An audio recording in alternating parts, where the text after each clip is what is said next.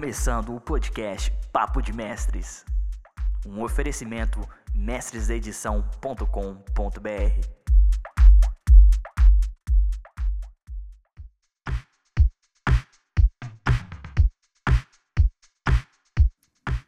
E aí, pessoal, Felipe Santana na área, trazendo para vocês o primeiro podcast Papo de Mestres. Esse é o podcast piloto e aqui eu vou tentar trazer para vocês é, quinzenalmente a priori, vamos tentar trazer cada 15 dias um novo episódio. E a ideia é trazer convidados aqui, convidados para a gente falar um pouquinho da parte de criação, criação para a internet.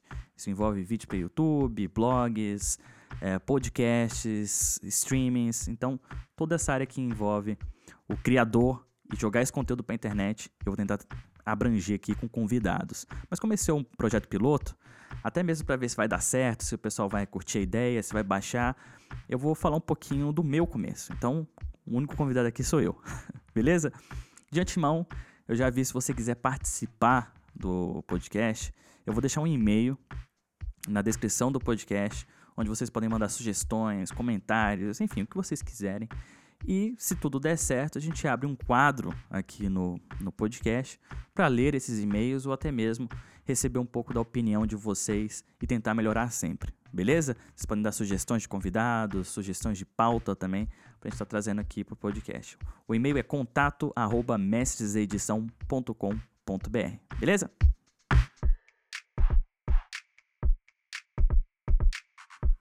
começando aqui a nossa pauta, eu resolvi falar um pouquinho de como eu fui parar na internet, né? E posteriormente é, as minhas visões, o que, eu, o que eu quero fazer na internet, quais são os meus planos futuros.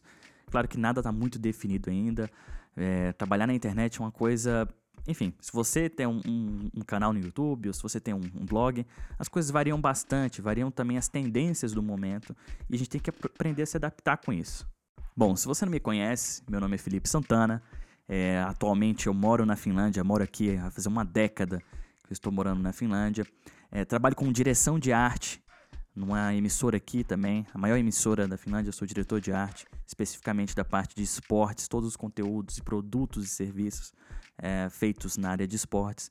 Eu sou o que dou ali a direção é, da parte visual, da parte, enfim, a direção de arte mesmo sou eu que faço. Mas não começou aí, né? Eu não comecei é, na internet agora. A internet já faz parte da minha vida. Eu fui criado numa geração que já tinha, de uma certa forma, internet, né? Quando eu tinha idade ali o suficiente para poder mexer com o computador e tudo, navegar na internet, já tinha internet, mesmo que de escada. Né? Às vezes o pessoal mais, mais novo não sabe o que é internet de escada, já nasceu na época da banda larga, mas eu peguei a época da internet de escada.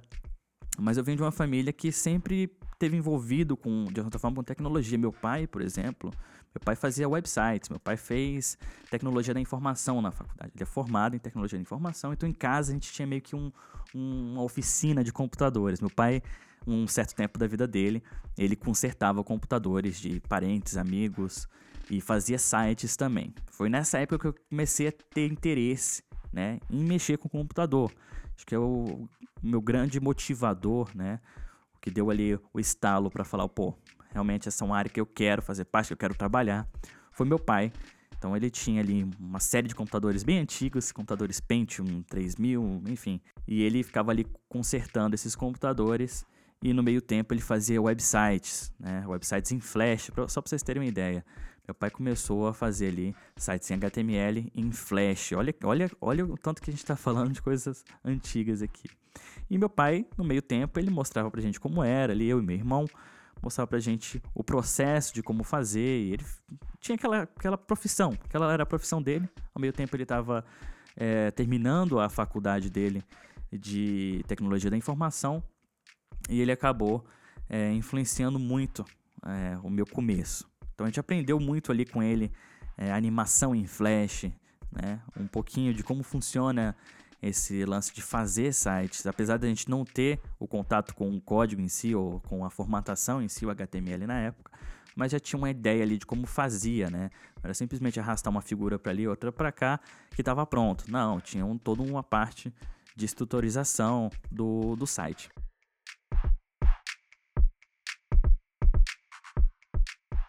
Então, meu pai fez alguns sites, eu acompanhei isso de perto e acompanhei também a paixão dele pela, pelo computador, né? Em computador, assim, consertar computadores, em montar peças e tudo. E eu acabei entendendo ali a lógica de como tudo funcionava. Mas também a minha família é, é uma família de servidores públicos. Meu pai é servidor público atualmente, meu avô era servidor público quando trabalhava. Então eu, tinha, eu tenho uma família que já tem um, um, um, legado aí de servidores públicos. E assim que eu terminei meu ensino médio, né? Terminei em 2007.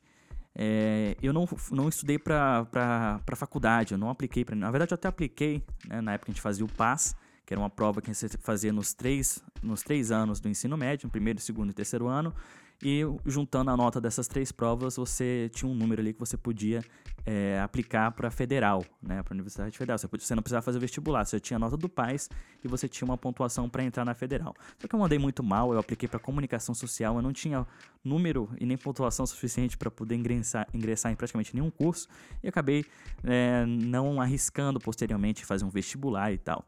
Então, o que aconteceu foi o seguinte: como meu pai já era servidor público, e ele meio que colocou na nossa cabeça para a gente estudar para concurso público. Então, assim que eu terminei a minha, meu ensino médio, eu comecei a estudar para concurso público. Comecei a fazer cursinho, né, os cursinhos das matérias básicas que sempre caem em concurso público. Então, direito constitucional, direito civil. Então, todos os direitos possíveis a gente fazia em cursinho. E em Brasília, porque eu sou de Brasília, em Brasília você não tem muito, muito, muito o que fazer né? Tem muito concurso público, a cultura em cima do concurso público é muito forte, todo mundo faz. E esses cursinhos, eles são bem caros, então...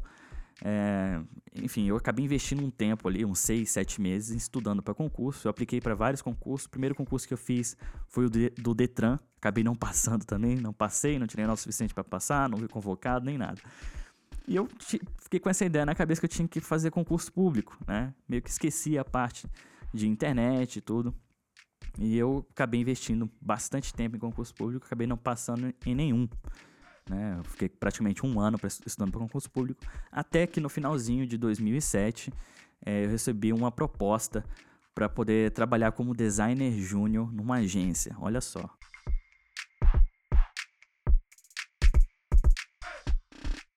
Finalzinho de 2007, nunca tinha trabalhado nessa área.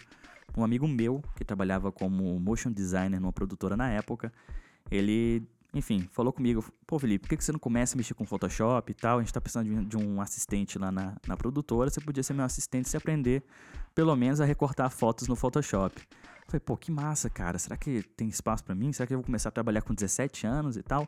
Acabei pegando Photoshop, baixei na época, comecei a estudar Photoshop por conta própria. Então, de manhã, né, de manhã de tarde, eu passava praticamente o dia inteiro no cursinho ou estudando para concurso, e de noite ali eu tinha um tempo livre para poder estudar um pouco de Photoshop. E na época tinha uma comunidade no Orkut chamado Desafio Photoshop, que te dava ali desafios, né? A maioria dos desafios era para você tunar carros. Então te dava algumas fotos e colocavam você para poder usar o seu skill para, enfim, tunar aquele carro usando apenas o Photoshop.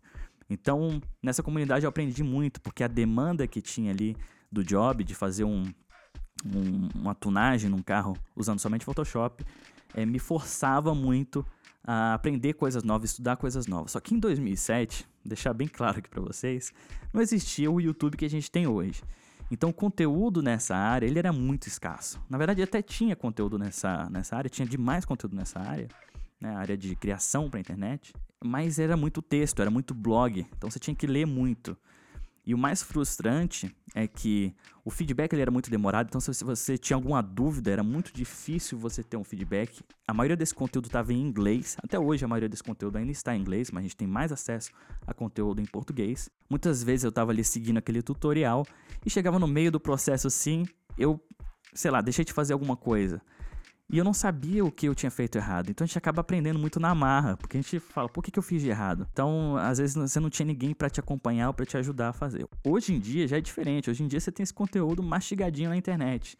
Então você basta pesquisar no YouTube, você acha tudo. E se você falar inglês, ainda você tem um, um acervo de materiais gigantesco para você poder dar continuidade aí ao seu processo de aprendizado. O Mestres de Edição é um exemplo.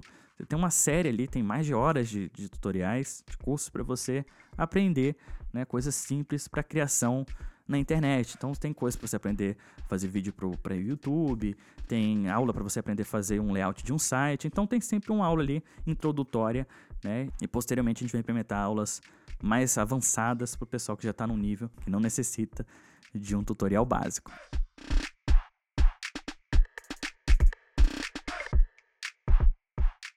Então no finalzinho de 2007 eu dei o início ali à produção para a internet, né? fazendo parte daqueles grupos no, no Orkut, fazendo artes né, desses grupos e posteriormente comecei a fazer alguns banners para sites de jogos que eu jogava na época, jogos online. Então comecei a usar um pouquinho do que eu sabia no Photoshop para ajudar esses sites e eu fazia algumas permutas também. Então fazia o banner pro cara e o cara me dava as moedas do jogo para eu poder, enfim, dar continuidade ali naquele hobby que eu tinha no momento. Em 2008 apareceu uma vaga para ser designer júnior em uma agência. Né? Então eu ia começar, ia ser o meu primeiro trabalho, apareceu essa vaga. E eu não tinha portfólio. Né? Não nunca tinha feito nada profissionalmente, simplesmente aquelas coisinhas ali. Então resolvi inventar um portfólio. Comecei a baixar umas coisas na internet, comecei a fazer uns portfólios aleatórios, né? Mostrando um pouquinho do que eu, do que eu sei fazer. Então coloquei um pouquinho de Flash, um pouquinho de Photoshop, né? tratamento de cor, essas coisas. E mandei pra agência. Fui espertão, mandei. Fiz um. Não fiz nem site nem nada, mandei tudo no, numa pasta compactada, coloquei no Rapid Share e mandei. Só pra vocês terem ideia da época que eu tô falando. Esse e-mail bateu lá e me chamaram para uma entrevista. Olha só, eu tinha 17 anos, 17 para 18 anos. Acho que eu já tinha quase 18 anos. E mandei para essa agência e eles me chamaram para uma entrevista de trabalho. Seria minha primeira entrevista de trabalho. Chegando lá, né, entrevista, primeira entrevista assim, foi numa sala bem legal, tal, numa agência de publicidade. TV1, a, a agência. Sentei ali com, com o pessoal que ia fazer entrevista, né? Aquele, aquele clima bem formal, né? Nunca tinha passado por isso antes. E o pessoal me ofereceu a vaga de design júnior. Falou, ó, oh, gostamos muito de você, a gente tá precisando de alguém só para realmente dar um suporte, né? Na, na recortar banner, essas coisinhas, a gente tá precisando de alguém para dar essa força aqui. Você aceita? Eu falei, vamos ver qual é a proposta. O pessoal tava me oferecendo dois mil reais por mês né, para trabalhar lá na agência. Imagina, dois mil reais para quem tem 17 anos, não tem uma conta para pagar, não tem um filho para criar. Dois mil reais é muita coisa, né? Então não tinha nada, eu não tinha, eu, eu não tinha nada antes disso. E começar a receber dois mil reais já era uma coisa muito grande para mim. Então eu aceitei, aceitei e resolvi largar o estudo para concurso público. Né? E eu cheguei lá na, na, na agência, comecei já tipo na segunda-feira. Esse negócio foi na sexta, na segunda eu já estava trabalhando. E, cara, quando eu cheguei na agência, eu comecei a entender como funcionava. Claro que você fica muito perdido, mas eu comecei a entender como funcionava ainda mais a criação para a internet, né? Demanda de cliente, né? E, enfim, você tem ali um, um job para fazer, tem um briefing, você começa a entender um pouquinho como funciona esse mercado de criação, né? Não só a criação. É eu não, eu não era responsável pela criação de conteúdo. Né? Hoje em dia eu já trabalho um pouco mais com criação de conteúdo, mas na época eu era simplesmente responsável pela criação do design. Então o, o, o cliente vinha com a ideia bruta, né? o pessoal da agência mesmo, da parte de, de criação, vinha com a ideia bruta e eu tinha que transformar aquilo no visual. Então eu comecei a entender um pouquinho como funcionava. E além disso, a demanda que tinha no trabalho para fazer certo tipo de job, por exemplo, eu não sabia nada de Flash, mas eu tinha ali uma introdução ao Flash que meu pai me ensinou. Então o, o, começaram a aparecer algumas demandas para fazer banners em Flash, né? E eu falei, bom, agora eu vou estudar, vou estudar uma coisinha que eu não sei. E muito no meu trabalho eu tive que estudar bastante, porque eu não sabia fazer, era meu primeiro trabalho. Então a demanda do trabalho me forçava a estudar algo novo. Então eu comecei a estudar diferentes coisas ali na área que eu que eu estava trabalhando, né? Cheguei como designer júnior e comecei a estudar é, animação em Flash, para vocês terem uma ideia. E na época era, era bem difícil, né? Novamente, você não tinha tutoriais, você não tinha nada. Eu não falava inglês nem nada, então esse conteúdo era muito limitado. E eu comparo isso muito com o YouTube, é o meu início no YouTube também. Em 2010 eu criei meu canal, já estou avançando um pouquinho aqui um pouco a história, mas em 2010 eu criei meu canal. E quando você, quando eu criei o canal, não tinha a menor noção de nada. De captura, de edição, de nada. Simplesmente nada. Então eu tive que aprender muito sozinho para tentar transformar aquilo em algo um pouco mais apresentável, né? Minha câmera era ruim, eu não tinha softwares de edição decente, então acabei tendo que aprender muito sozinho, Né? Então o YouTube me forçou né, a criação de conteúdo, porque ali eu já estava responsável pela criação do conteúdo, pela captura, pela edição. Então essa demanda que eu tinha de fazer algo legal na internet, algo bem produzido, me forçava também a estudar coisas novas, estudar um pouco de edição de vídeo, de design. Apesar de eu já ter um, um background ali, já de três anos, quando eu comecei no YouTube, já tinha ali mais ou menos quase três anos de experiência profissional, já tinha trabalhado em agência, já tinha trabalhado em produtora, eu comecei a investir um pouco mais nisso, né? Investir é, em equipamento, investir é, em criação de conteúdo, investir também é, em aprender softwares novos. E nesse mesmo tempo eu comecei um curso de audiovisual na escola técnica aqui na Finlândia. Né? Esse tempo eu já tinha mudado para a Finlândia nesse mesmo tempo eu comecei o curso de audiovisual, onde eu aprendi bastante coisa sobre iluminação, fotografia, é, manuseio de câmeras, né, câmeras profissionais, formato, arquivo. Todo esse conhecimento eu tentava trazer para o meu canal. Então foi um momento muito bom, foi um momento de aprendizado muito, muito forte para mim, porque tudo que eu aprendi de novo eu tentava transpor para o canal.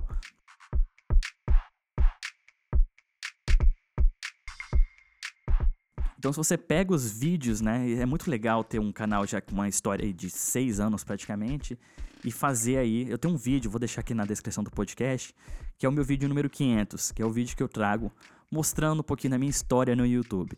E é muito legal. Eu recentemente eu tive um momento muito nostálgico de, enfim, entrar nos, nos, nos meus vídeos mais antigos e ver um pouquinho o meu crescimento. E é muito legal você ver o tanto que você evolui, a sua dicção de falar com a câmera, você acaba ficando mais à vontade, sem contar a parte técnica, né? As câmeras foram ficando melhores, eu comecei a investir um pouco mais de grana no canal. O meu conhecimento sobre o YouTube, sobre o público, né? Conhecer um pouco melhor o pessoal que, que me assiste, né? E tentar adaptar isso da melhor forma possível, não querendo agradar todo mundo, mas tentando me agradar, principalmente. Consequentemente, se eu estou gostando do conteúdo, outras pessoas vão gostar também.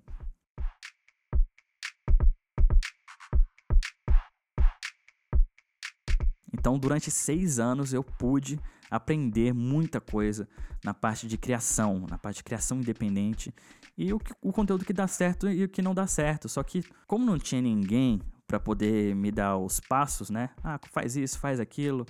Eu errei muito. E o pior de tudo é que eu insisti no erro. Então, eu comecei a trazer conteúdo de jogos. Chegou um momento que eu não estava muito feliz de trazer mais conteúdo de jogos, estava me sentindo obrigado a pegar sempre os jogos lançamentos, porque assim eu vou atingir o público mais rápido. Pelo fato de eu morar na Europa, eu tinha essa vantagem de ter alguns de ter acesso a alguns conteúdos primeiro que o pessoal no Brasil. Então os vídeos que davam mais view no meu canal eram os vídeos que eu tinha acesso a um conteúdo que não estaria no Brasil tão cedo. Então eu comecei a correr atrás disso, correr atrás de lançamento. E eu me senti obrigado a fazer esse tipo de conteúdo. Era caro para mim, porque nessa época a gente não tinha nenhum patrocínio nem nada. E acabava saindo do meu bolso. O canal não dava um retorno muito grande, mesmo fazendo parte de network, essas coisas. Então acabou sendo um, um custo caro para mim, né? Não estava feliz em fazer o conteúdo. E eu acabei insistindo nesse erro muito tempo, né? Então, quando você não está feliz com o conteúdo, o seu público sabe que você não está feliz. O seu público identifica isso na hora. E a cobrança é muito grande. Como eu estava fazendo cursos na época, né, fazendo meu curso de audiovisual, eu não tinha muito tempo para ficar produzindo conteúdo para o YouTube. Então, eu sentia uma pressão muito grande de fazer um conteúdo que eu não estava muito feliz de fazer e eu acabei meio que deixando rolar, sabe? Comecei a fazer por fazer. Eu perdi um certo tesão de fazer o conteúdo pro YouTube. Em 2012, o YouTube mudou o algoritmo. Todo mundo sofreu com isso, mas eu também não sabia que estava acontecendo. Como eu falei, não tinha ninguém para dar os passos, falar, olha, tá acontecendo isso, não se preocupe. O que aconteceu foi o seguinte, o YouTube mudou o algoritmo, a contar, o jeito que ele contava as views do YouTube. Consequentemente, né, muita gente, todo mundo teve uma redução drástica nas views do canal. Eu tenho um gráfico que eu já mostrei um tempo atrás, eu não sei se vou conseguir é, deixar aqui na descrição, mas de qualquer forma, é, tenho em mente que o gráfico caiu pela metade, ou caiu três vezes o valor do número de views. E eu comecei a perder muito inscrito, né? Eu comecei a ver o que está acontecendo, porque meus vídeos não estavam mais chegando nos inscritos. Então foi bem ruim essa época, eu não sabia o que estava acontecendo, eu realmente achei que isso era um reflexo do meu conteúdo negativo, meu conteúdo ruim, era um reflexo negativo do meu conteúdo ruim. E eu comecei a deixar o canal de lado. Eu falei, ah, olha, realmente não está dando mais certo, não vou investir mais nisso. E essa foi uma época que quem soube né, lidar com esse tipo de com essa mudança, quem soube se adaptar para esse tipo de mudança, né? Hoje tem um canal muito bom, hoje tem um canal muito grande, tem gente que vive, né, de canal a partir dessa época porque soube lidar com, com esse acontecimento. Só que eu não sabia o que estava acontecendo e eu deixei rolar. E eu acabei deixando o canal de lado e resolvi focar nos meus estudos. Né? Então o canal passou desse ponto a ser somente um hobby, porque eu investia dinheiro no canal. Eu comprava equipamento, eu comprava jogo e eu comecei a não fazer mais. Né? Comecei a, enfim, não investir tanto mais no canal, comecei a não postar com tanta frequência. E o canal foi só, né, mantendo aquele ritmo ali que tinha uma galera que curtia meu conteúdo, mas como a maioria do, do, do, pessoal que já era inscrito no meu canal curtia o conteúdo de games e eu já passei a não trazer mais conteúdo de games, o pessoal começou a não assistir mais. Então tinha um número muito alto de inscritos, né? Sei lá, uns 5 mil, 6 mil, quase 10 mil inscritos talvez e eram inscritos que curtiam conteúdo de games, que já não estavam mais recebendo o meu conteúdo, pelo fato de eu não estar postando com tanta frequência, e acabou entrando ali num limbo, né? Num limbo onde eu tinha muitos inscritos que não assistiam meus vídeos, e eu acabei, é muito chato quando você tem um, um canal que está indo relativamente bem, né? Mesmo que empurrado com a barriga, e você passa a não ter mais aquela visualização, você fica, bom, o pessoal não gosta do meu conteúdo, é melhor. Para você não tem mais a motivação de, de, de, fazer um conteúdo diferenciado. E eu sempre procurei, devido aos meus estudos, devido, enfim, à faculdade que eu fiz, devido ao curso que eu fiz, sempre tentei trazer um pouquinho mais de um conteúdo bem trabalhado no canal, um pouquinho mais de edição de vídeo, de motion design, um pouco de After Effects ali, sempre tentando inovar um pouquinho. E eu percebi que esse esforço, que era muito, né, não estava valendo muito mais a pena. Então resolvi deixar de lado e tratar o canal como um hobby. E é o que eu venho fazendo até hoje.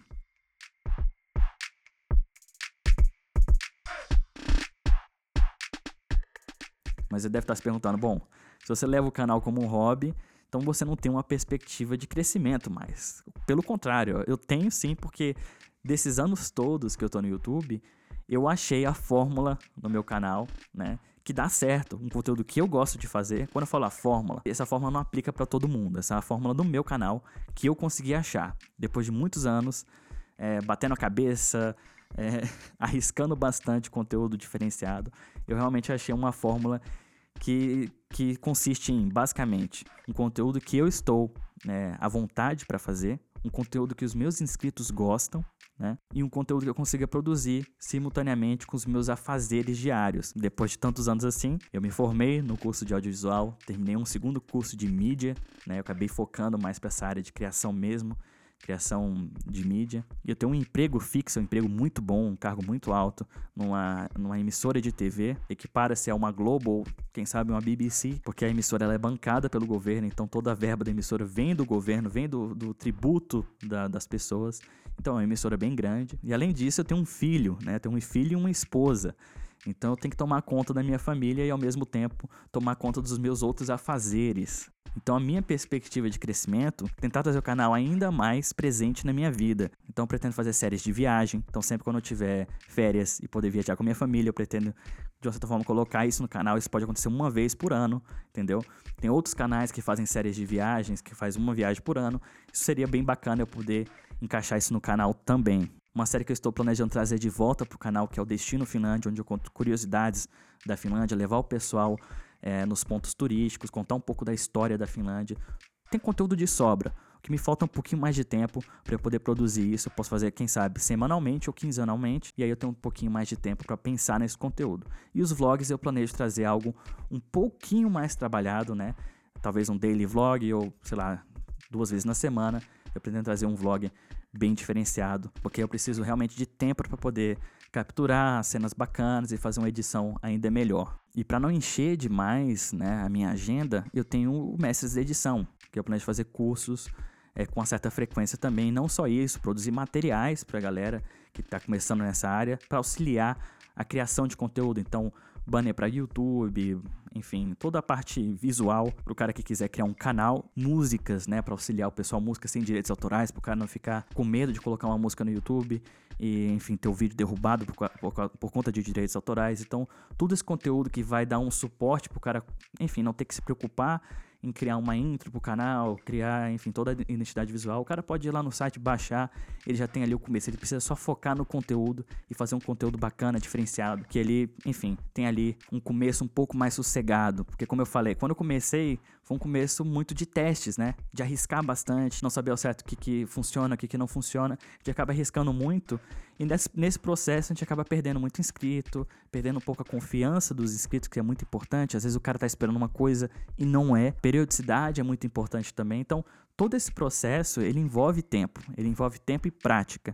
Então, se o cara tem que se preocupar não só com isso, mas também com a parte visual e tudo isso, às vezes se o cara não tem né, o conhecimento necessário para poder produzir algo bacana, ele vai perder um tempo desnecessário, né, que ele pode estar tá conseguindo, por exemplo, lá no mestre de edição, e ele podia estar tá usando esse tempo para poder focar no conteúdo dele e focar ali na periodicidade de vídeo, na edição, né? Então tudo isso, o mestre de edição, eu gosto de pensar que o mestre de edição, ele é uma ferramenta de ajuda, ele é uma ferramenta ali que dá o suporte para o criador independente. O cara vai entrar ali, ele vai ter o treinamento dele necessário para poder começar sem errar, né? Porque o erro, ele de uma certa forma leva o aprendizado, mas se você já sabe onde que você não pode errar, você tem chance de errar em algo diferente e aprender algo, algo diferente e não errar no mesmo que outras pessoas já erraram. Não sei se ficou muito claro, mas eu gosto de pensar que o mestre edição é isso. É uma ferramenta de suporte para criadores de conteúdo. Então, a minha visão para o futuro, a minha visão para o meu futuro, futuro do meu conteúdo, é estar tá fazendo esses conteúdos para o meu canal, né? Vlogs mais bem trabalhados, com a periodicidade certa, isso é muito importante, manter um, uma agenda legal para o canal, trazer uma série um pouco mais trabalhada, que eu possa fazer de uma certa forma como um documentário, né? Depois juntar esses episódios, quem sabe fazer uma coisa mais fechada, tentar vender isso para um, alguma algum emissor ou algo do tipo, tirar isso um pouco da internet, talvez ou não, usar o máximo possível do conhecimento que eu adquiri nesses anos de criador para a internet e também o conhecimento que eu adquiri nos meus cursos, né, na minha faculdade, no meu curso técnico. E também aumentar a relevância do mestre de edição. Então, trazer um conteúdo de ponta, né? Quem sabe no futuro contratar profissionais, fazer workshops, live streams, aumentar o número de podcasts, quem sabe. Então tudo isso faz parte da agenda, mas isso leva tempo. Eu ainda tenho que testar muito esse podcast, por exemplo, é um teste, é um piloto. E se der certo, a gente pode trazer algo bem bacana, algo inovador, pioneiro nesse formato. Né, de trazer um pouquinho um conhecimento focado para a criação independente na internet e tudo isso o tempo vai tomar conta de arrumar. Pelo menos o planejamento eu tenho, agora só falta o tempo.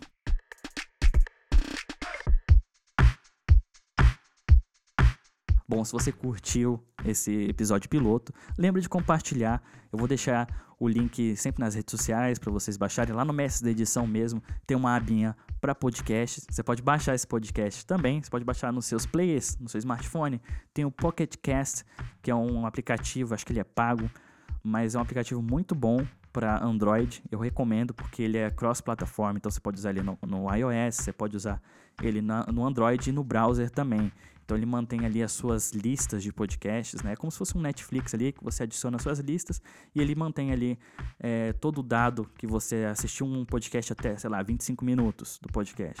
Quando você entrar ali no seu, no seu outro device, ele vai estar tá ali pausado exatamente onde você parou. Então ele mantém esse controle se você tiver vários devices. Eu recomendo o Pocket Cast. Mas se você quiser ouvir também é, no player padrão do site, você pode ouvir. Está sempre aí no site, na abinha de podcasts. E no iOS eu recomendo o aplicativo padrão de graça da Apple, chamado Podcasts. Beleza? Bom, eu vou ficando por aqui. Eu espero de coração que vocês tenham gostado. Se curtiu, já sabe. Lembra de compartilhar, sugira esse podcast para algum amigo seu. Tenta convidar um pouco mais de gente para poder ouvir um pouquinho do que eu tenho para falar. Eu tenho bons planos para esse podcast, mas para isso eu preciso de um feedback de vocês para saber onde que eu posso melhorar, né? A ideia é trazer convidados para a gente falar de diferentes assuntos na parte de criação independente para internet. Olha que legal. Se puder também, lembra de avaliar o podcast no iTunes. Isso ajuda bastante a colocar o podcast no ranking. Podcast piloto é um pouco mais difícil de conseguir é, enfim, ouvintes, mas eu acho muito bacana se você puder ajudar um pouquinho na avaliação também. Se quiser participar, eu já falei, o link do e-mail está na descrição, contato arroba Você manda suas sugestões, temas para pauta, enfim, conto com o feedback de vocês. Eu vou ficando por aqui. Um forte abraço e até mais. Tchau, tchau, galera. Fui.